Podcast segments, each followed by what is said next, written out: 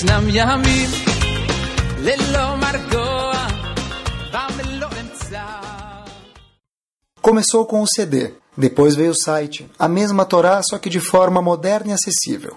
O shiur do Rabino Caraguila, shiur em português mais ouvido do mundo, está agora disponível em forma de aplicativo para os sistemas iOS, da Apple e Android. Digite Caraguila na App Store ou Android Market, baixe o aplicativo de graça, ouça e compartilhe. Buenas noches. Já que não adianta mais falar de política, tem que falar de Torá. Vamos lá. Bom, estava dando uma olhada no Sefer Torá. Se a gente for olhar, Sefer Bamidbar, sempre o começo do shiur, o assunto para começar o shiur é o mais difícil. Então, estava procurando a brecha, a abertura para começar. Estava procurando em Sefer Bamidbar, a gente sabe, tem algumas parashiot lá. Vou falar o um nome para vocês. Balotecha, Parashat Shelach Lecha e Korach. Eu chamo essas três parashiot das três tenebrosas. As três parashiot amedrontadoras. Que tem assuntos lá, de verdade, de arrepiar os poucos fios de cabelo que sobraram. O que está escrito lá? O seguinte. Parashat Balotecha, são essas três parashiot no livro de Bamidbar, que é o quarto livro da Torá. As pessoas começam a reclamar sobre o man. Estão reclamando que qual foi a reação de Akadosh Baruch? Hashem castigou o povo de uma forma muito, muito severa, muito árdua. A Parashat seguinte, que a gente vai falar, é a Parashat Shlach Lecha, dos espiões. Qual foi o castigo? O castigo foi eterno. Falou assim, a geração não vai entrar em Israel, vai ter que morrer todo mundo, ficar 40 anos pernambulando pelo deserto. Por quê? Porque eles falaram mal de, da terra de Israel. Vem a terceira e última paraxá da nossa sequência aqui que a gente vai falar. Parashat Korach. O que, que tem? Está escrito que eles começaram a discutir com... Korach começou a discutir e o grupo dele contra Moshe Rabbeinu, o líder. Está escrito que toda Korach tudo que eles tinham, garfo, faca, colher, copo, cadeira, mesa, todas as pessoas foram engolidos pela terra. Então, de novo, Balotecha reclamaram, foram castigados de uma forma muito severa, reclamaram do man. Parashat Shelach Lecha, os espiões falaram mal e ficaram, morreu toda a geração, 40 anos pernambulando pelo deserto, morreram. Só a geração seguinte entrou em Israel. E o terceiro e último é Korah, que foi engolido, toda a geração, todo o grupo que estava contra Moshe Rabbeinu foi engolido pela terra, inclusive crianças e bebês. Por que, que é justo, tive pensando, essas três parashiot são tão graves, o castigo?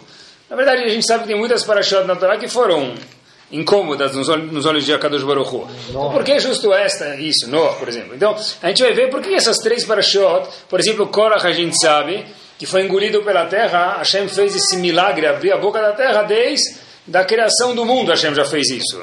Então o que, que tem, justo em Bamidbar, no deserto, essa, essa coisa tão grave assim? Incrível a gente vai ver, quer dizer, eu vou ver, junto com vocês, na Torá, a mesma história, ela é lida, ela é lida, ela é lida, e se dá um mergulho um metro mais fundo, você encontra um peixe que você não conhecia de antemão. A gente vai ver a mesma história e tem uma pérola lá dentro, um peixe que a gente não conhecia. Olha lá famosa Mishnah em Pirkei Avot para explicar o que, que, teve de errado nessas três ocasiões em especial. Pirkei Avot, famosa Mishnah, que obviamente a gente fala que todo mundo conhece, principalmente porteiro de Genópolis também conhece. Tá bom? Qual a famosa Mishnah em Pirkei Avot? Kina Tava ve'akavod motzim et adam olam. Tradução, Kina, inveja, Tava, desejo e Kavod, a busca do orgulho, tiram a pessoa da onde? Diz do Olam, tirou uma pessoa do mundo. O que quer dizer isso? Kavod é a pessoa ir atrás do. Tem mais. Olha, levantem para mim, olhem para mim, deem kavod para mim, deem honra, honraria para a pessoa. Falem de mim. Então, olhem que interessante. Tem um tem um talento Raham muito grande chamado Raham Tzvi. Ele teve um filho chamado Yavetz, chamado como Hassid Yavetz. Ele faleceu no século XVIII, para a gente poder se localizar um pouquinho. Ele escreve que quando a Mishnah fala que Motzim et Adam Milaolam, essas três virtudes que não boas, kinata, avai e kavod, essas três qualidades tiram a pessoa do olam, diz o Yavetz, o que quer dizer isso? Tiram a pessoa do mundo vindouro e também desse mundo, do olam azé. Agora ele fala por quê, olhem que interessante, cada um desses casos que a gente mencionou antes, dessas parashot de Balotecha, Shelach Lecha e Korah, acompanhem comigo, está diretamente ligado com uma dessas três midot, Kinah, Tanavá e Kavod. Korah, se a gente for ver, começaram, Korah começou a reclamar com os 250 chefes junto com ele lá, contra Moshe. Moshe. Ele estava com inveja do que? De Moshe Rabbeinu. Então isso é Kinah. Balotecha, que reclamaram, a gente quer pão, a gente quer mana, a gente quer carne, mas é, existia alguém de Kinah, ele falou, por que Moshe Rabbeinu e não eu? Logo depois, a gente mencionou para Shat Balotecha, reclamaram do man, etc e tal. O que, que o man representa? Tava. Tava, a gente quer carne, a gente não aguenta mais man. A gente quer mais desejos, mais vontades físicas. E por último, a terceira paraxá que a gente mencionou, olha que fantástico, Shelach Lechanashim, dos espiões dos Meraglim, que, que eles estavam preocupados, príncipes, Kavod. Eles estavam com medo, falando o seguinte: olha, se a gente entrar em Israel, a gente vai perder o posto. Talvez vai ter diretas já, e vai saber se vai ser a gente vai ganhar ou talvez vai ser o PT que vai ganhar. Por conseguinte, o que aconteceu? Eles ficaram fora de Israel, falaram mal para se manter no poder. Então, de novo, Korach era Kinah, Balotecha reclamaram do man, queriam carne, era Tava, desejos, prazeres. E Shelach Lecha é o quê? Que eles queriam ficar no deserto porque eles estavam preocupados com o kavod, com a honra deles, dos Nessim deles próprios. Agora, por isso que é tão grave. A gente perguntou no começo, mencionou no começo, há poucos minutos atrás, poxa vida, por que esses, por que essas atitudes tiveram castigos tão drásticos? Porque mexe com esses três pilares, que é Kinah, Tava e Kavod. Diz o Rebbe Slonim, no livro dele, Netinavat Shalom, que já que mexe com Kinat, Tavá e Kavod, e cada um desses episódios está linkado com uma dessas midot, com uma dessas características, e dentro de Kinat, Tavá e Kavod existe um veneno, dentro de Kinat, que é inveja, Tavá são desejos e Kavod é busca de honra, existe um veneno. Por conseguinte, isso é tão nocivo que o castigo tem que ser muito drástico da parte de Akadosh Baruch. Ele fala que todos os atos da pessoa são exercidos por causa de alguma midá, alguma midá gera eles, alguma característica gera eles. Tem bons e tem ruins, mas esses são tão graves que a Hashem tem que dar um basta de uma forma assertiva. Por isso o castigo foi tão grave. Agora, olhem que curioso. Diz ele no Nitivot Shalom, o Rebbe de Slonim, o seguinte, quando essas midot ficam só na marchavá, no pensamento, mesmo sem ser exercidas, elas merecem um castigo. As outras midot, não necessariamente se eu pensar alguma coisa e não fizer, não me leva a algo errado, talvez. Porém, essas três midot, só machshava, só o pensamento, que nata vai kavod, isso por si só já é algo muito grávido. Por quê? Olhem que bárbaro. É o seguinte, a Kadosh Baruch Hu criou o mundo. Quem foi o único que criou alguma coisa? Hashem. Se eu pegar um pedaço, um carretel de fio e transformar em um pedaço de tecido, o que eu fiz? Eu não criei o tecido, eu Transformei. Transformei o tecido. Se eu pegar um pouco de cimento e fazer uma reforma linda, tudo bem, coloca voto para mim, mas eu transformei cimento em uma parede bonita que fez um ambiente fantástico. Mas eu não criei nada. Só Kadosh Baruch Hu que Bará criou, Bereshit Bará Elohim. Só Kadosh Baruch Hu criou ninguém mais. Nada se cria, tudo se transforma. Tudo se transforma, muito bem, física. Mesmo se uma mulher pega trigo, farinha e faz o bolo de chocolate e deixa todo mundo repetindo, repetindo, repetindo sem conseguir parar, é impossível comer um só, ainda assim transformou Hazako Baruch, mas não criou. O único que criou algo foi Akadosh Baruch Quais são os três pilares de Akadosh Baruch que criou o mundo? Ele criou, ele falou, olha, para esse mundo se manter com a minha criação, estão três pilares. E olhem que bonito. Torá, Avodá e Gmilut Hassadim. Por que avó também? Torá quer dizer o estudo da Torá. Avodá são os korbanot, os sacrifícios. Hoje em dia é a reza. E Gmilut Hassadim é atos de bondade. Olhem que bomba. Talvez a gente pode falar o seguinte, pessoal. Olhem que curioso. Torá, está escrito na própria Torá, o estudo da Torá, que é um dos pilares. Está escrito o seguinte, acompanhem comigo. Para a pessoa poder estudar a Torá e ser um Talmud Raham, não tem outro jeito. A pessoa precisa se entregar ao estudo da Torá. Isso é exatamente a antítese de quem? Kavod. Preciso abrir mão do meu Kavod para às vezes estudar. Poxa vida, mas eu não estou entendendo e eu sentar na frente daquele Rav. Ele sabe talvez menos do que eu, mas aquela página, aquele estudo, ele, ele sabe mais do que eu. Para mim aprender, eu vou ter que sentar na frente dele e abrir mão do meu Kavod. Qual é o segundo pilar do mundo?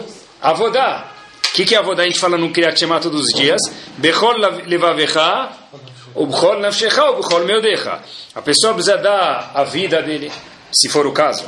Precisa dar o dinheiro dele, se for o caso. Precisa dar todas as vontades dele. Para quem? Para Kadosh Baruch. Quer dizer, Avodá é o contrário do que? Tava. E o terceiro e último pilar que mantém o mundo, que é Gemilut Hassadim, é o contrário de Kina. Porque para mim, ajudar de verdade o outro, eu preciso esquecer do meu eu. Eu estou preocupado com você. Não que me interesse, isso não é Hesed. Hesed é o que interessa a você, o meu eu desaparece. Por conseguinte, olhem que bárbaro. Torá, Avodá e Gemilut Hassadim, que são os três pilares que mantêm o mundo, são exatamente o oposto do que tira a pessoa do além do mundo, que é Kina, Tavá e Kavod. Torá é o oposto de Kavod, porque para mim estudar a Torá eu tenho que abrir mão do meu Kavod. Para estar tá pronto a fazer o que a Torá quer, eu preciso, às vezes, me matar pela Torá mesmo, abrir mão de tudo, inclusive do meu Kavod. Avodá, que é trabalhar Kadosh Baruch Hu, a gente fala na Tfilah, Bechol Levavecha, Bechol Nafshecha, Bechol Meodecha, preciso abrir mão dos meus prazeres também para Hashem. E Gmilut Hassadim é que para mim poder ajudar alguém a fazer Hesed, eu preciso abrir mão do meu eu. Quer dizer, os três pilares do mundo, não por coincidência, são que mantêm o mundo, e que Naitavai Kavod, não por coincidência, são o que apaga o mundo, que tira o Bereshit Bara Elohim, tira a criação de Akadosh Baruch Hu. Por isso, diz o Rebbe de Sloni, que olhem que curioso, mesmo mesmo pensando, só o pensamento de alguém que tem que Tavai Kavod, já risca, já machuca, já belisca a, a criação de Akadosh Baruch Por quê? Porque é exatamente antíteses do que? De Torá, Avodai e Gminut Hassadim, que é o que mantém o mundo. Agora, o que leva ao tema do shur de hoje, e lá vamos nós, é o seguinte. Kina, Tavá e Kavod, que é o contrário dos três pilares que mantêm o mundo, que na inveja, Tavá é desejo e Kavod é busca de honra, tem um denominador comum. Olhem só que curioso. A gente já veio, leu isso talvez mil vezes, talvez nunca tenha pensado nisso. Eu estou falando da minha parte. Kin'a, o que quer dizer Kin'a? Eu tenho inveja. Que ele tem ou ela tem isso ou aquilo. O que, que nasce na nuvenzinha do gibi da minha cabeça? Quando eu tenho Kin'a, inveja de alguém, não é se eu tivesse. Kin'a não é se eu tivesse. Só pode querer ter. Kin'a é eu gostaria de ter o seu. Isso é inveja. Eu mereço mais do que você. Isso é inveja. Tava, são desejos, acompanhem, que legal. Poxa vida, os meus prazeres precisam ser saciados. Isso é tava, meus desejos. Kavod, obviamente, mais do simples do que isso, impossível. É o meu eu precisa ser cada vez mais inflado. Precisam passar perfume nele, precisam sorrir para ele, assobiar para ele. Olhem que curioso. Kinata vai kavod, os três estão diretamente ligados com o quê? Com o meu eu grande. De novo, Kiná é porque aquele carro é teu, deveria ser meu. O problema não é querer ter o carro, é querer o teu ser meu. Você tem que ser menor, o meu eu tem que ser maior. Isso é inveja, no que a Torá define como inveja. Tavá, eu preciso satisfazer os meus desejos. E kavod, em terceiro é o quê? É que eu preciso buscar mais honras e ficar mais chique. Se é assim, olhem que curioso. Os mito-oninim que reclamaram da carne do man, o que, que eles queriam? A gente quer ter mais prazeres. Os meraglim, os espiões, queriam ter mais kavod, a gente explicou antes. Eles não queriam entrar em Israel para manter o posto de kavod deles. E a gente falou também que, se a gente for olhar para Korach, eles estavam com inveja de Moshe Rabbeinu, Korach e o grupo deles. Quer dizer o seguinte, eu não quero que Moshe Rabbeinu pegue tudo para ele. Deputado, vereador, tudo tem que ser do, do partido de Moshe Rabbeinu, a gente quer um pouco para a gente. Em outras palavras, esses três episódios que aconteceram no Sefer Bamidbar, que estão ligados com Kiná, Tavá e Kavod, esses três estão ligados com o meu eu inflado. E por isso que diz o Yabetz, como está escrito no Pirkei Avot, Mutzim et Adam Minaolam, diz o Yabetz Minaolam Azé, o Minaolam Abá. Por quê? Porque são exatamente uma antítese das três coisas que mantêm o mundo, que é Torá, Avodá e Gimilut Hassidim, como a gente provou há pouquinhos minutinhos atrás. E costuma dizer que tudo no Brasil termina em pizza às vezes. Mas na Torá Leavdil tudo começa em Bereshit. Olhem que curioso, no, no livro de Bereshit, e melhor ainda, na Parashá de Bereshit. Está escrito, existe um comentário fantástico, está escrito o seguinte, quando o homem e a mulher pecaram no pecado da Nahash, da, da fruta proibido, está escrito o seguinte, Hashem chegou para a mulher, para o homem, falou, como você pecou? Ele falou, foi a mulher. Mulher que você me deu. Mulher que você me deu. Minha culpa se vira com ela. Foi para a mulher e falou, e você? Ele falou, foi a cobra. Agora, olhem na Torá como está escrito isso. Vatomer Aisha, disse a mulher para Kadosh Baruch Hu, por que eu pequei? Anahash e Shiani Vauchal. Poxa, foi a cobra que me incitou a comer. Mas a palavra incitou na Torá não aparece assim, aparece lehassit.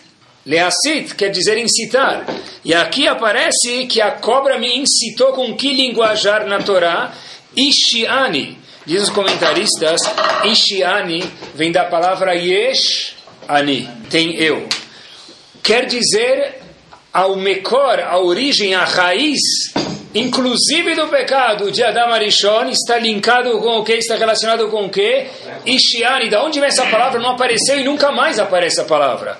Essa palavra quer dizer incitar, mas a raiz dela é yesh ani. Porque quando tem o meu eu, eu não consigo controlar o meu eu, então eu quero comer da fruta. Eu quero os meus prazeres. Se o yesh ani é tão grave, se inflar o meu eu é tão grave, eu queria falar um pouquinho, conversar um pouquinho sobre a midá de gava, que é orgulho, e anavá, que é o contrário de orgulho, quer dizer, a pessoa ser uma pessoa simples, anav, humilde. Humildade. Humildade, melhor dizendo, obrigado. Gavá é orgulho e anavá, obrigado, é humildade. Como todas as midot, qual é o segredo para trabalhar elas? É estudar sobre elas. Não tem outro jeito. É falar sobre ela e estudar sobre ela. A pessoa quer ficar com o bíceps dele mais forte, o que ele precisa fazer? Tem um jeito. Pode tomar pílula, pode fazer o que quiser, mas não é o jeito. jeito saudável qual que é que funciona? Vai malhar, vai exercitar. Se você quer malhar a tua midá, por exemplo, de anavá ou o gavá que a gente está conversando hoje, o jeito é exercitar.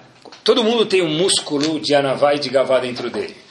O Rambam fala para gente que igual que tem saúde e doenças físicas, existe saúde e doença espiritual também. Quando uma pessoa machuca o dedo longe da gente, ele coloca gesso à mão. Às vezes precisa fazer fisioterapia. Para quê? Porque a mão esqueceu como mexe. Então eu preciso fazer fisioterapia para acordar aquele músculo que está lá ficou um pouco atrofiado. Nós temos nas midot exatamente a mesma coisa. Existe músculo de anavá e de gavá. Se a gente não conversar sobre ele, a gente pode fazer mus muita musculação na gavá que está errado e pouca na navá ou vice-versa. Vamos ver um pouquinho, falar um pouquinho sobre isso. Mas na verdade, falar sobre Navá somente, entre aspas, não adianta muito. Tem que definir exatamente o que é Navá, que quer dizer humildade. Por que eu falo isso para vocês? Porque eu li uma história que me chamou a atenção demais. Rav Yonatan Eibeshitz, sábio era pouco para ele, mas ele, muito mais do que sábio, junto com isso ele também era perspicaz demais. Viveu no século XVIII. Ele foi Rav na Europa, numa cidade chamada Altona. Não, Altuna, não Altona, desculpa, Altuna. Antes de chegar nessa cidade, às vezes ele ia, voltava, ou antes de tomar o posto, não sei exatamente, Lomechane agora não faz diferença. Rav Yonatan Eibeshitz estava querendo chegar na cidade dele. Só que nem tudo é como a gente imagina que tem que ser, principalmente no século XVIII. Começou a chover, não tinha asfalto, a carroça enroscou na lama, então ele não conseguiu chegar para as grandes festas, para a cidade de Altona, onde ele era Rav, teve que parar uma cidadezinha um pouco antes para passar Yom Kippur lá. Ele procura um lugar, descobre que tem um Betacneset, obviamente que é o Betacneset que tinha naquela época do século XVIII, a sinagoga que tinha. Ele foi rezar Mincha Erev Yom Kippurim, na véspera de Yom Kippur. A gente sabe que na véspera de Yom Kippur, Mincha tem um vidui, um tipo de não gosto de usar a palavra, mas sei lá, confissão, vamos chamar assim. Proclamação dos pecados, melhor dizendo. Ele chega, ele senta num lugar lá, ninguém conhecia ele, senta no lugar, senta do lado de fulano, e ele começa a escutar a seguinte tefilá, que todo mundo faz, essa tefilá de Yom Kippur, e era Yom Kippur algumas vezes no fim da Midah. Elohai, Deus, Achilonotzarti enekedai. Até eu ser criado, eu nem era merecedor de ser criado. E agora que eu já fui criado, Kadosh Baruch Hu, Keilu lonotzarti. É como se não tivesse criado, sido criado. Afarani vechayai. Eu sou pó da terra, Hashem. A gente faz essa tefilá no fim da midade, de Yom Kippur, e durante todo o dia de Yom Kippur. Chega do lado, escuta esse senhor falando, e quando Rav Yonatan Aibes escuta esse senhor falando, o, cara chora em prantos. Rav Yonatan Aibes falou, uau, sentei do lado da pessoa certa, e é nada melhor para poder ser impactado, influenciado para o bem. Chega de novo o Kal Nidre, Arvit, mesma tefilá no fim de Arvit de novo. E de novo o indivíduo fala, Elokai, Nikedai, olha, puxa vida, eu sou pó da terra, e começa a chorar, como de fato se fala em árabe, Shmate, ou em íris, Zbale. Sou nada, eu não sou nada, Hashem. Eu entendo minha pequenez perante você, Kadosh Baruch eu não sou absolutamente nada. E Yonatan ficou impressionado com isso e ajudou ele a ficar melhor ainda a desse grande Talmid Chacham, Rav Yonatan De repente chega a criada Torá e não tinha leilão naquele Knis, naquele Shtib, lá naquela sinagoga. O Gabai chega para ele e era Aliat Hamishi, Shishi de Yom Kippur, que é o mais importante, Chovat Yom.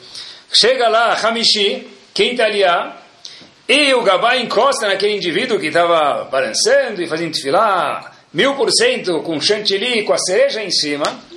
Fala para ele, acho que nasci, nome. Indivíduo olha para o Gabai, fala o nome, ele fala, mas por quê? Falou, não, Hamishi, para subir no Sefer. Ele falou, eu Hamishi? Como assim? Você deu para fulano, beltrano e ciclano tal aliá. Para quem você vai dar xixi, que é aliá mais importante que a sexta aliá? Para mim você dá somente Hamishi? Ravena Tanaibishitz precisava de usar a mão para empurrar o queixo de volta para cima. Ficou com o queixo aberto. Mas, peraí, é impossível. Esse é o mesmo que até um minuto atrás estava chorando, eu sou pó da terra, eu sou pó da terra, eu sou pó da terra. Agora, nem pó, nem terra, nem nada. Ele virou agora o Big, big Boss agora. Tá bom, ficou quieto. Chega Musaf, de novo a Amidá. Agora o cara já virou super-homem. Elokai, Achelonotzarti Nikedai. Kaman, mais uma vez. E agora Avonatan se olha para ele aí e o indivíduo começa de novo a chorar. E Avonatan falou: Eu já não sei se eu choro ou se eu vou rir. Da situação, pelo menos de curiosidade. Ele não conseguiu se conter. Rav Yonatan chega para o indivíduo depois de tefilá e fala: Habibi, desculpa. Mas é uma pergunta. É a mesma pessoa, né? Ele fala: Como assim? Fala, até agora você estava pó da terra, pó da terra, e chorou tanto, eu me comovi. Na hora da aliá, você quase esfregou o gabai razito. Não aceitou aliá porque não era aliá xixi para você. Sexta aliá, mas quinta aliá também tá bom, que por tudo é ouro. Se você é a farva éfer, pó da terra, como pode ser? Aí o indivíduo vira para Venatan Aibishitz, aquele que estava tão envolvido na tefilá, fala para ele, não entendi sua pergunta. Fala assim, como não entendi a pergunta? Explicou de novo. Ele falou, eu entendi o que você quis dizer, mas não entendi nem qual a racional da sua pergunta. Comparado com a Kadosh Baruchu, com a Shem Namidah, eu sou a Farva Efer, eu sou Shmat, eu sou pó da terra. Porém, comparado com Gabai, era aí. Era aí. Comparado com Gabai, meu amigo, tá lá onde? É ou aliá Tishi, ou a sexta aliá, ou aliá que vem depois da quinta aliá. Tem três opções, escolha uma das alternativas, não tem outra opção. Rav Yonatan Haibishitz era tão perspicaz que falou para ele o seguinte, uau, queria te agradecer. O cara falou, por quê? Puxa vida, agradecer a Farva Éfer, o pó da terra? Falou Rav Yonatan Haibishitz, agora eu entendo um pedaço do Talmud que eu nunca tinha entendido. Falei, qual pedaço? Eu falei o seguinte... Está escrito na Agmará, olhem que difícil esse pedaço da Agmará. Maior é o que foi dito por Moshe Rabbeinu do que Avram Avinu falou. O que Moshe Rabbeinu falou é mais alto, mais especial do que Avram Avinu falou. Diz o Talmud o quê? Avram Avinu falou, eu sou o pó da terra. E Moshe Rabbeinu falou, Vanachnuma, o que, que nós somos? E os comentaristas falam por que, que Moshe Rabbeinu é mais do que Avraham Avinu. Zavunetanai Bishit está fácil. Por quê? Agora, olhando para o Senhor, está fácil a resposta. Olhem que curioso. Avraham Avinu estava falando com quem quando ele trouxe o pó da terra? Com Hashem. Esse é um nível. sem lo aleno desmerecer Avram Avinu. Mas Moshe Rabbeinu, quando falou Vanach o que, que nós somos, estava falando com quem? Com outros seres humanos. Ah, por isso é maior que foi dito por Moshe Rabbeinu, que falou com outros seres humanos, do que Avram Avinu, que falou somente, entre aspas somente, o que? Eu sou pó da terra. Porque ser Anav, ser pó da terra, comparado com Hashem, é meritoso, mas ainda está com os músculos não tão exercitados. Anavá, humildade, é eu com a Kadosh Baruch Hu, e também eu com o próximo. Eu vi um, tem um comentarista no Humash, chamado Dad Zekinim Balet Osafot, não acreditei até ler ele, ler ele e ler ele de novo. E não acreditem em mim, façam o mesmo que eu fiz, leiam dentro. Dad Zekinim é um dos comentaristas do Tosafot sobre o Humash. Todo mundo sabe em Parashat Aharemot, Aharon perdeu dois filhos, Nadav e Aviu. Dois filhos de Aharon, infelizmente, morreram. Por que eles morreram? Está escrito, uma das razões é porque eles não casaram. Não casaram, não queriam casar, morreram. Por que eles não se casaram? Boa pergunta, não sei. Mais uma pergunta que vem junto e a gente responde as duas vezes da Hashem em poucos segundos. O Pasuk fala em Parashat Haremot que fala sobre Aharon as seguintes palavras. Vai daber Hashem el Moshe Acharemot shene bene Aharon. Falou Hashem para Moshe depois da passagem para o outro mundo dos filhos de Aharon. Lifnei Hashem. Vai a muto. Bekorvatam Lifnei Hashem vai a muto. Os dois filhos de Aharon e depois eles morreram. Quer dizer, o Pasuk fala, Acharemot Nebne Haron, depois da morte dos filhos de Aaron, vai a multa e eles morreram. Óbvio que está meio redundante aqui. Se é depois da morte dos filhos de Aaron, é óbvio que o Pasuk não precisava responder o quê? Vai a multa que eles morreram. Olhem que bomba. Não, não mas o Pasuk fala, eles morreram, e, e também eles morreram, óbvio. Se eles morreram, óbvio que eles morreram. Sem querer ser redundante, eles morreram. Então, diz o Dad Zekirim Balet Osafot, vale quatro ouvidos, isso é o seguinte, porque eles não casaram. Lefi, Shebetulot Lohulalo. Diz ele, as palavras poéticas, que eles não alegraram mulheres. O que quer dizer isso? Muitas mulheres vieram procurar os filhos de Haron. Muitas. Não sei quantas, não tem a lista lá. Altura, peso e cor de cabelo, mas muitas. E elas falavam: olha, talvez essa não conseguiu, mas eu vou fazer penteado para cá e vou conseguir a atenção deles. Mas talvez essa não conseguiu, porque ela não fez tanta ginástica. Eu fiz mais ginástica do que ela, eu fui com uma bolsa mais bonita e daí por diante ninguém conseguia eles dois. Eles não gostavam de absolutamente ninguém. Por quê? Olhem o que, que o Dad Zequirim responde. Por que eles não casaram? Por que eles não gostaram de nenhuma mulher? Disseram ele, por isso que eles morreram, pessoal. Ahi Avinu Melech. Presta atenção. Peraí. O irmão do meu pai, quem que é? O rei, Moshe Rabbeinu. O meu pai, o que, que ele é? Cohen Gadol Aharon. Nunca houve, nunca haverá um Cohen Gadol que nem ele, foi o primeiro. Nós somos vice-Cohen Gadol. Peraí. Que mulher a gente vai escolher? Não é a dedo. É no microscópio que a gente vai colocar ela para ver se serve ou não. Lekach diz o Dad Zekerim, escutem, Lekach lo por isso eles não casaram com nenhuma mulher, Vametu belobaim, por isso eles foram castigados e morreram sem filho. Por quê? Porque eles foram muito seletivos. Por isso o Pasuk fala o que? Depois que os filhos de Aaron morreram, vai a muto, repetiu de novo redundância de morreram. Diz o Dad Zekirim, esse comentarista, por quê? Não só que eles morreram, que eles não deixaram mais nenhum herdeiro, descendente no mundo. Por isso que repetiu a palavra vai a mútuo. Mas qual foi o problema? O problema foi que o quê? Eu sou tão bom, e de verdade eles eram um teste muito difícil, quem merece casar comigo? Foram tão seletivos que ninguém passou o teste. Hashverosh achou um, Aleavir, Esther. Aqui ninguém foi encontrado. E portanto eles demoraram, passou o prazo de Akadosh Baruch e por isso que eles foram embora do mundo. É, na verdade, nós temos sangue real, azul. Nadav viu falando de alguma forma ou outra. Apesar que não sai daqui, mas Hashem ficou chateado com eles. Nós somos descendentes da rainha Elizabeth. Poxa, quem vai casar com a gente? A gente é conta bancária, a gente está na Forbes, os primeiros dois. O Cohen Gadol tem que ser bilionário, então ele é filho de Aaron. sabedoria, não sei de quem já, mas a gente pode comparar, mas sabedoria do, do Einstein hoje em dia. A gente é poder, a gente é chefe amigão da Dilma. Pessoal, peraí. Nem me liga. Antes de você me ligar, deixar teu relatório, teu currículo, obrigado. Vai ter um filtro aqui no currículo para ver quem vai chegar com o currículo no meu e-mail. Eu vou ver quem serve. E depois disso, ainda vai ter alguns estágios. Casar com qualquer uma, não, vou escolher a dedo. E pessoal, escolheram tanto a dedo que o dedo sobrou, mas casamento nenhum teve, e eles ficaram sem casar. Pro resto da vida, a Kadosh Baruch falou, hashtag, chega, tem um limite e passaram do limite. Apesar que, de novo, Nadav e Aviu eram muito tzadikim. Mas em algum momento Hashem falou, teve um deadline, teve uma data de vencimento que eles deviam ter escolhido alguém. Eles foram muito seletivos. Por quê?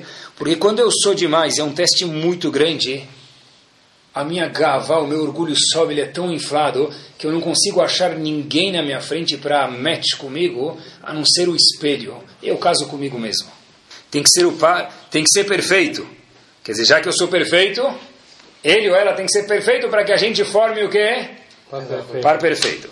Então talvez vai, depois de casar vai ter o par perfeito, mas perfeito nunca achou e nunca vai achar. Eu não conheço nenhum homem, nenhuma mulher que casou com alguém perfeito.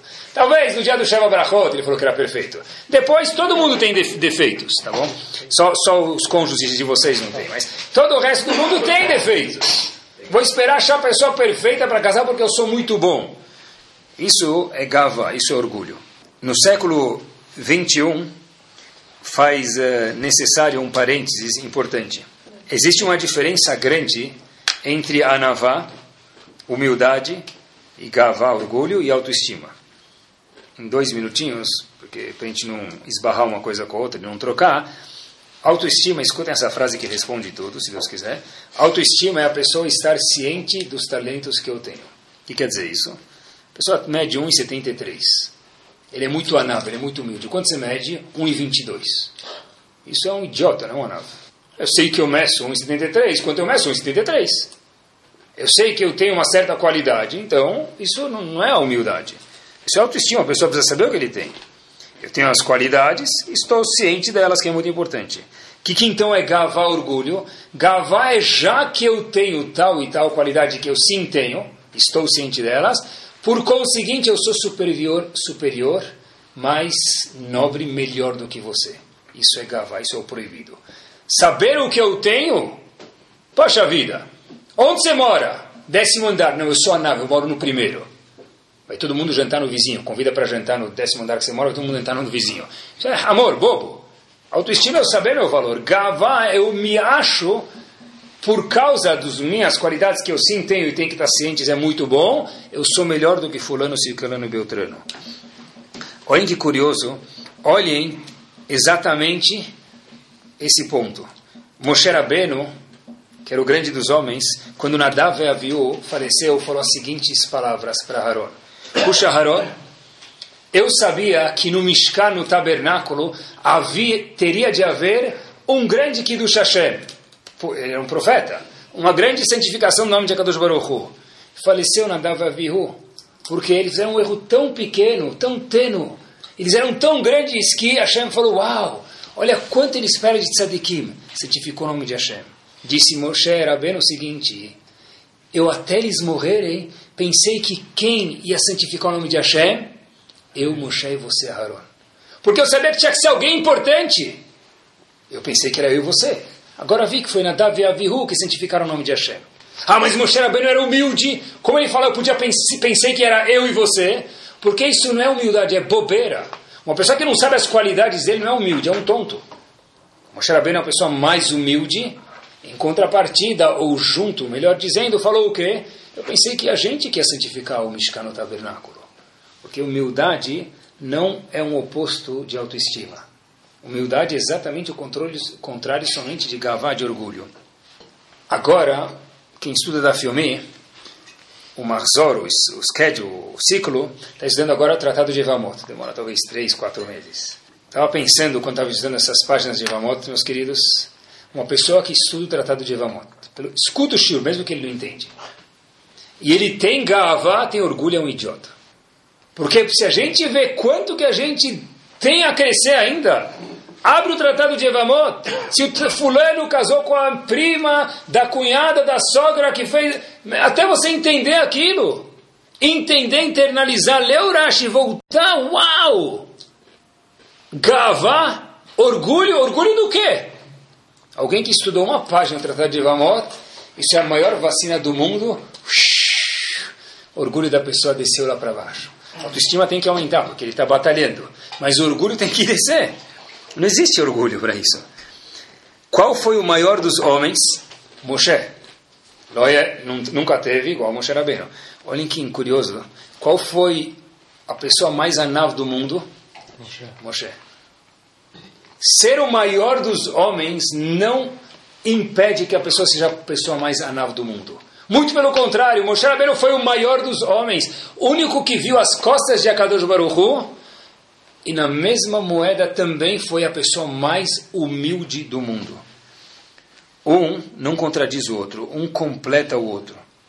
Se a gente olha o que quer dizer humildade, com H maiúsculo, a gente vê pessoas na nossa comunidade, quem está um pouco mais envolvido na comunidade, não vem só Yom Kippur na sinagoga e vai embora, ele está um pouco mais envolvido em qualquer coisa na comunidade, essa pessoa vê que não necessariamente a pessoa que sobe no pódio do Betacneset da sinagoga e fala que é a pessoa mais importante da sinagoga, sem desmerecer quem sobe lá, obviamente. Mas tem outras pessoas que também são muito influentes e que a sinagoga, ou a instituição que for, é, precisa delas para andar, é a gasolina, é parte do motor, é um dos cavalos que gere o motor chamado sinagoga, ou instituição, e não aparece o nome dele no convite, não aparece o nome dele em nenhum lugar. Por quê? Porque ele não quer. É proibido que apareça? Não, não é. Mas nem necessariamente, não sempre a pessoa que aparece ele é mais importante. Por quê? Tem pessoas que são muito humildes, se tirar ela, a instituição cai e fica um buraco. Por quê? Porque tem pessoas que sabem trabalhar de uma forma humilde. Quanto maior a pessoa, nos olhos de Akadosh Baruch mais humilde ela é. Porque uma pessoa que está sempre. A gente às vezes tem um pouco de baixa autoestima, é normal isso, todos os seres humanos têm isso. Precisa um pouquinho dar uma inflada no nosso ego. Mas a gente precisa supervisionar isso. Porque pessoas grandes de verdade, grandes mesmo, pega Talamideh Hamim grandes, eles fugiam, entravam pela porta do fundo para ninguém precisar levantar para eles. Pessoas grandes mesmo economicamente. Não precisa falar, eu comprei um terreno por mil, vendi por cem mil. Ninguém sabe, porque a pessoa é grande, ela é grande, ela sabe andar. Esse, esse é o símbolo da pessoa grande, aquela que sabe andar quieta, pessoal. Falando de Moshe Rabbeinu, Moshe Rabbeinu foi a pessoa que chegou mais perto de Akadosh Baruch Hu.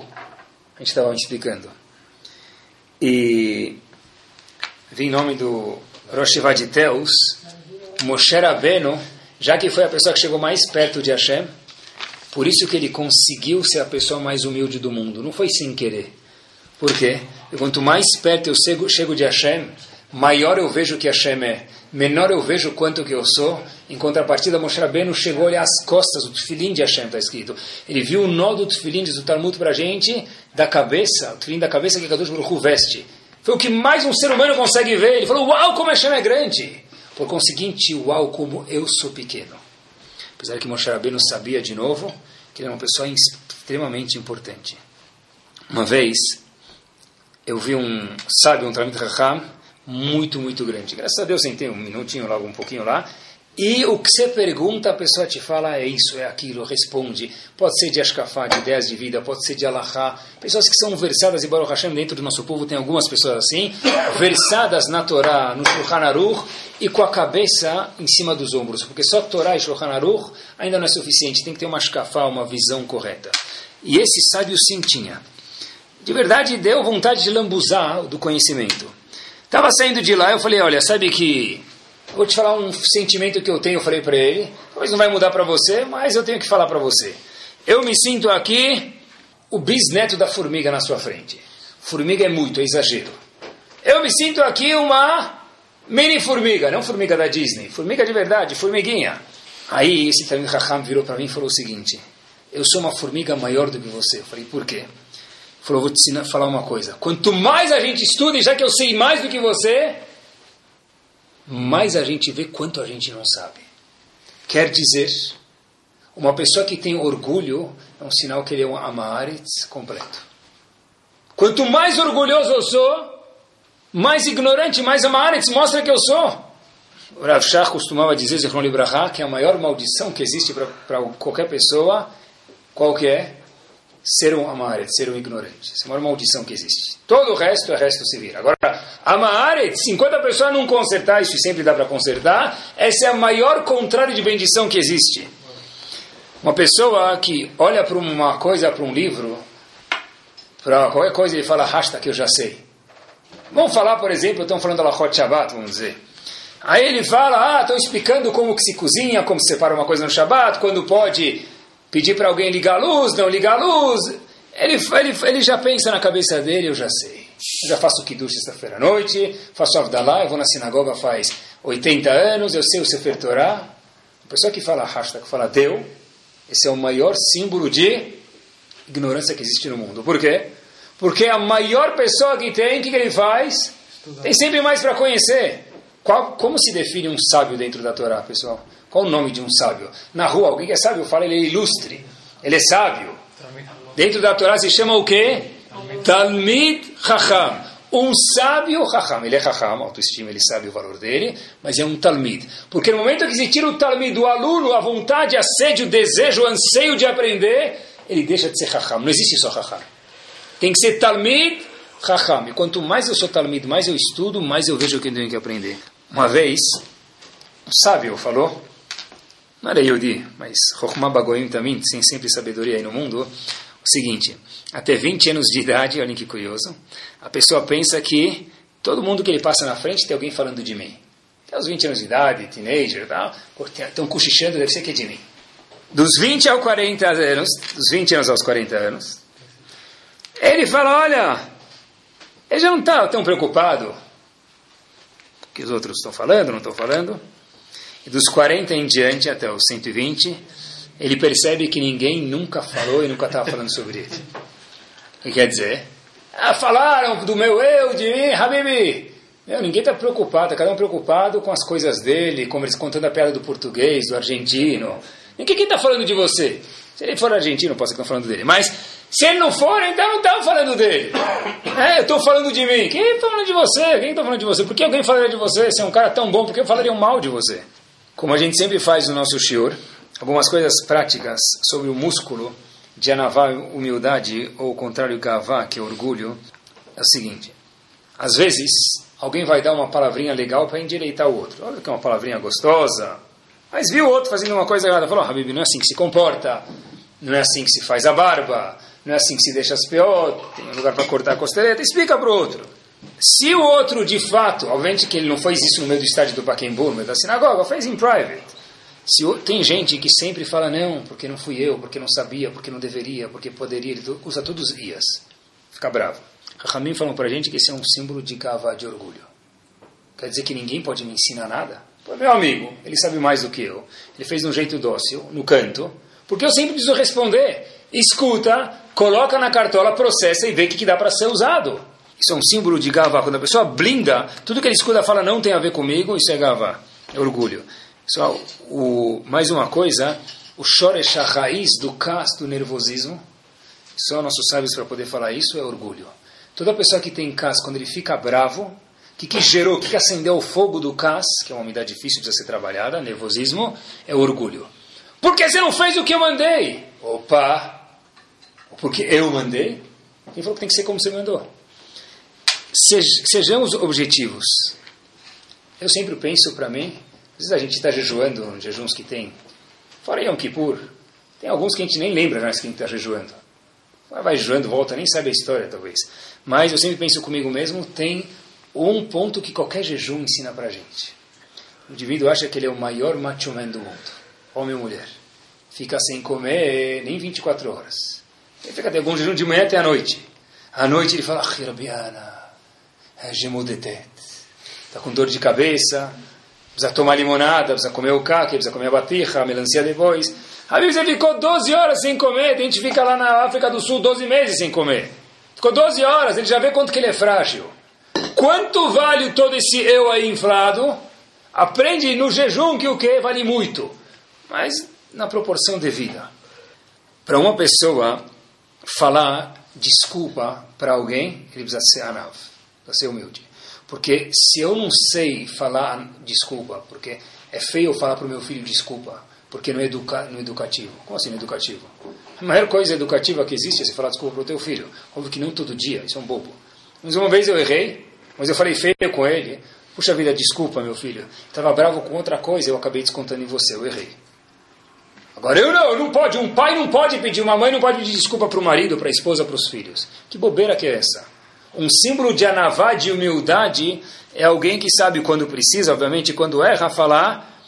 É uma palavra que dói, verbalizar isso dói muito. Eu errei. Desculpa, não justificar, eu errei. Não tem justificativa, eu errei, acabou. Isso é um símbolo de anavá. Se exercita a anavá da pessoa. Exercitar o músculo de anavá, de humildade, é pede conselho para alguém. Tem gente, já vi isso, já viram também, a gente já viveu isso um pouco, todo mundo em algum lugar da vida. Eu prefiro tomar tal atitude monetária, familiar, social, arriscar, errar, mas eu não vou levantar o telefone e ligar para fulano. Por quê? Ele sabe mais do que você, vai te dar uma dica, ele já fez os erros. Você não precisa errar de novo. Eu não vou me rebaixar ligando para fulano, beltrano, ciclano. Peraí, ela já fez essa receita, pode ter uma coisa banal. Eu vou queimar meu bolo de chocolate, eu vou viajar sem o bolo, mas barbenan kishbara, que eu vou ligar para tal pessoa, Deus me livre, para porque eu vou me rebaixar. Mas na receita está escrito assim, eu não sei se é um quilo, ou meio quilo, ou um copo, ou, um, ou uma colher de farinha. Eu não vou ligar. Como bolo queimado, mas não ligo. Da onde provém isso? Gavá da pessoa. Quando a gente era pequeno, tinha aquele jogo chamado Merlin, vocês lembram? Que era o gênio. Hoje em dia não tem mais gênio, pessoal. Gênio, todo mundo fala que é gênio. Papo furado, ninguém mais sabe de nada. Depois das eleições de ontem, ninguém mais sabe de absolutamente nada. Nada, nada, nada. Abadanchi. Liga, pergunta para o outro. A cada Baruch fez a pessoa não saber tudo, pergunta para o outro. Ah, desse eu não conheço muito bem, eu tenho vergonha. Então liga para o outro. Você não pode ser bulletproof, que ninguém consegue chegar até você, você não consegue falar com ninguém. Não existe isso. Isso é um símbolo que a pessoa precisa trabalhar mais na humildade dele. Contam, olha até onde vai a gavada da pessoa. Tinha um advogado, estava recém-formado no escritório, e ele sempre viu os advogados bem vestidos, gravata arrumada, camisa com engomada, sapato parecia um espelho, dava para pentear o cabelo olhando para o sapato, tal, tudo lindo, perfumado. Então ele vê todo mundo lá, estava com toda a pompa, só faltava o quê? Uma coisa pequena, os clientes, só isso, o resto ele já tinha. Tinha escritório, tinha todo orgulho, só faltavam os clientes, é um detalhe curto isso.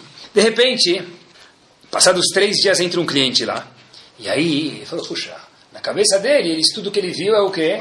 Um advogado na pompa, precisa estar bem vestido, ocupado, pau. Então ele faz todo um esquema lá, ele quer causar boa impressão para esse cliente.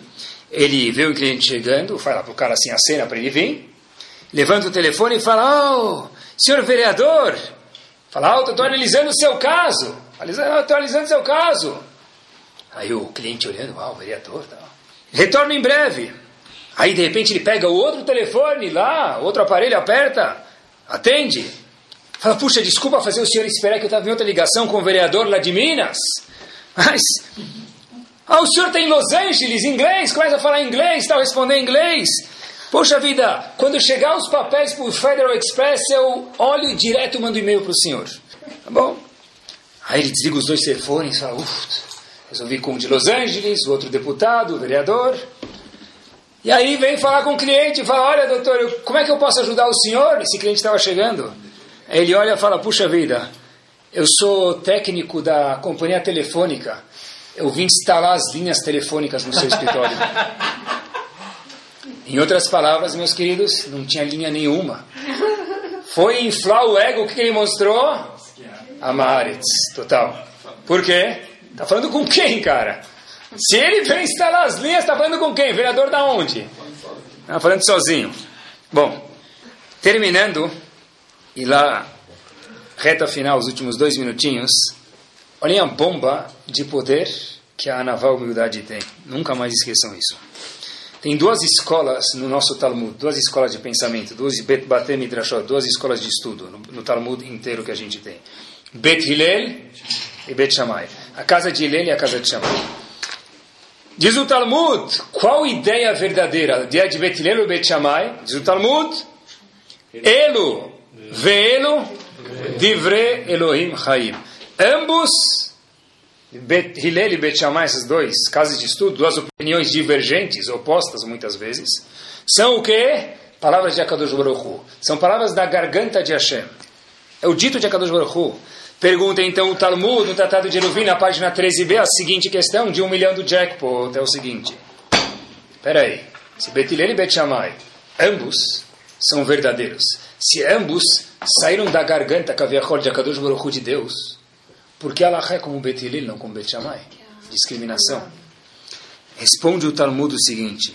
Porque, já que Betilel falava Bet Shammai falou tal coisa, e depois falava, eu, Bet Hillel, penso assim, por essa única razão, e só Hashem pode falar isso no Talmud, Bet Hillel falava, Bet Hillel falava o seguinte, primeiro trazia a opinião de Bet Shammai. Falava, olha, Bet Shammai diz tal coisa, e eu, Bet Hillel, falou tal coisa, só por isso, entre aspas, só, diz o Talmud, que ela ficou fixada em 99,9% dos casos, que ela é como Bet Hillel. Por quê? Porque eles primeiro escutam a opinião do outro e depois falam que eles eram, diz o Talmud, isso é uma unidade anavá. Anavá é saber escutar pessoas que pensam diferente da gente, validar, passar isso para frente. Eu não concordo, eu tenho opinião diferente, mas escuta.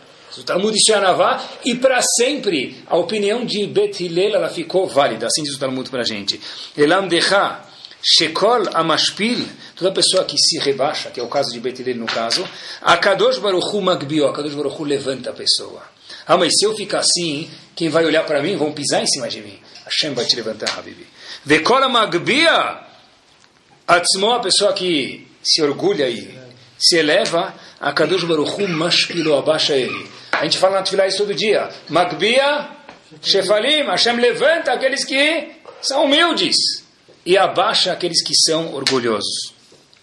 Requer muita maturidade para a pessoa entender de verdade que ele é pequeno. E se a gente olhar para cada Baruch olhar para o mundo, olhar para quanta Hashem fez para cada um de nós, quanta Karatatov a gente deve, quanta gratidão, olha quanto eu sou pequenino perante a Kadosh Baruch Diz o Talmud em Nedarim, com essa frase a gente termina, Amar Abi En Kadosh Baruch Hu Mashresh Chinato, ele Hashem para mandar profecia para alguém, procurem se vocês têm, talvez vão dormir à noite receber uma profecia, precisa ter quatro ingredientes. Quais são os quatro ingredientes para ser um profeta? Obviamente que ele precisa cumprir a Torá. Fora isso, Gibor, para ser forte. Dois, Ashir, rico. Três, Chacham, sábio. E quarto ingrediente do Talmud e Nedarim para a pessoa receber profecia tem que ser também Anav, humilde. Forte, rico, sábio e humilde. Tá bom? Pergunta Rav Chaim Volozhin. Gibor, Depende de quem ser forte ou não. De Hashem. Está escrito no Talmud, quando a pessoa nasce, Hashem fala, ele vai ter uma consistência forte ou fraca. Ashir rico, depende de quem. A gente precisa se esforçar, mas na verdade, a gente já falou algumas vezes, né? quanto mais esforça, mais tem. Pessoas ricas de verdade trabalham muito pouco. Então, Ashir depende de Hashem, foi decretado quando ele nasceu já. Chacham, se a pessoa vai ser uma pessoa sábia ou vai ser a cabeça de melancia, quem decreta isso? Hashem. Então diz Rav Chaim Volozhin, para ser um Anav, tem que ser sábio, rico e forte. Isso tudo para ser um Navi, para ser um profeta. Isso tudo vem de quem? De Hashem. Ele não se esforçou nada para adquirir. Só Anav. Então fala só Anav. Fala só o quê? Humilde. Fala só humilde. A única coisa que você fez é o quê? Ser humilde. Porque o Talmud fala, você precisa ser rico, Habibi. Isso não vem de você, você não criou nada. A única coisa que eu espero de você, Hashem dizendo é o quê? Ser humilde, rico, forte, isso não depende de Hashem. Diz Rav Chaim Volozhin, com essa frase a gente termina, não esqueça nunca mais. Nunca mais. Tá certo que tem que ser anav, tem que ser humilde. Mas para medir a humildade, diz a Kadosh Baruch precisa ser rico, forte e sábio. Aí se você for humilde, vai ter profecia. Agora, se o cara nem rico, nem sábio, e nem forte, e ele fala, eu sou humilde, aí o cara já precisa de um psiquiatra. Mandoshi, humilde do quê? Então, que Bezat Hashem HaKadosh Baruch possa dar para a gente esses atributos possa dar muitos outros atributos e que Hashem possa falar para a gente, olha, quanto menor a gente faz, maior a gente seja, isso não é só a nível pessoal, a nível nacional também. Porque nós fomos escolhidos, pessoal, que at mikolamim, que nós somos o menor, não o menor em quantidade, diz David Amelech para a gente, nós não somos o menor somente em quantidade numérica perante as outras nações, nós somos a nação que quanto mais faz, quanto mais faz, menos a gente quer aparecer. Que precisa a gente possa aparecer cada vez menos, crescer cada vez mais. A Kadosh Baruch Hu mande muita brachá para a gente, exercitando a nossa midah Bezat Hashem, de anavá, humildade, que a gente possa ter mais razão cada vez para ter autoestima, ter confiança de todas as qualidades que a gente tem. Amém. Amém. Torá Sound, desde 2001, aproximando a Torá dos Yehudim e de você.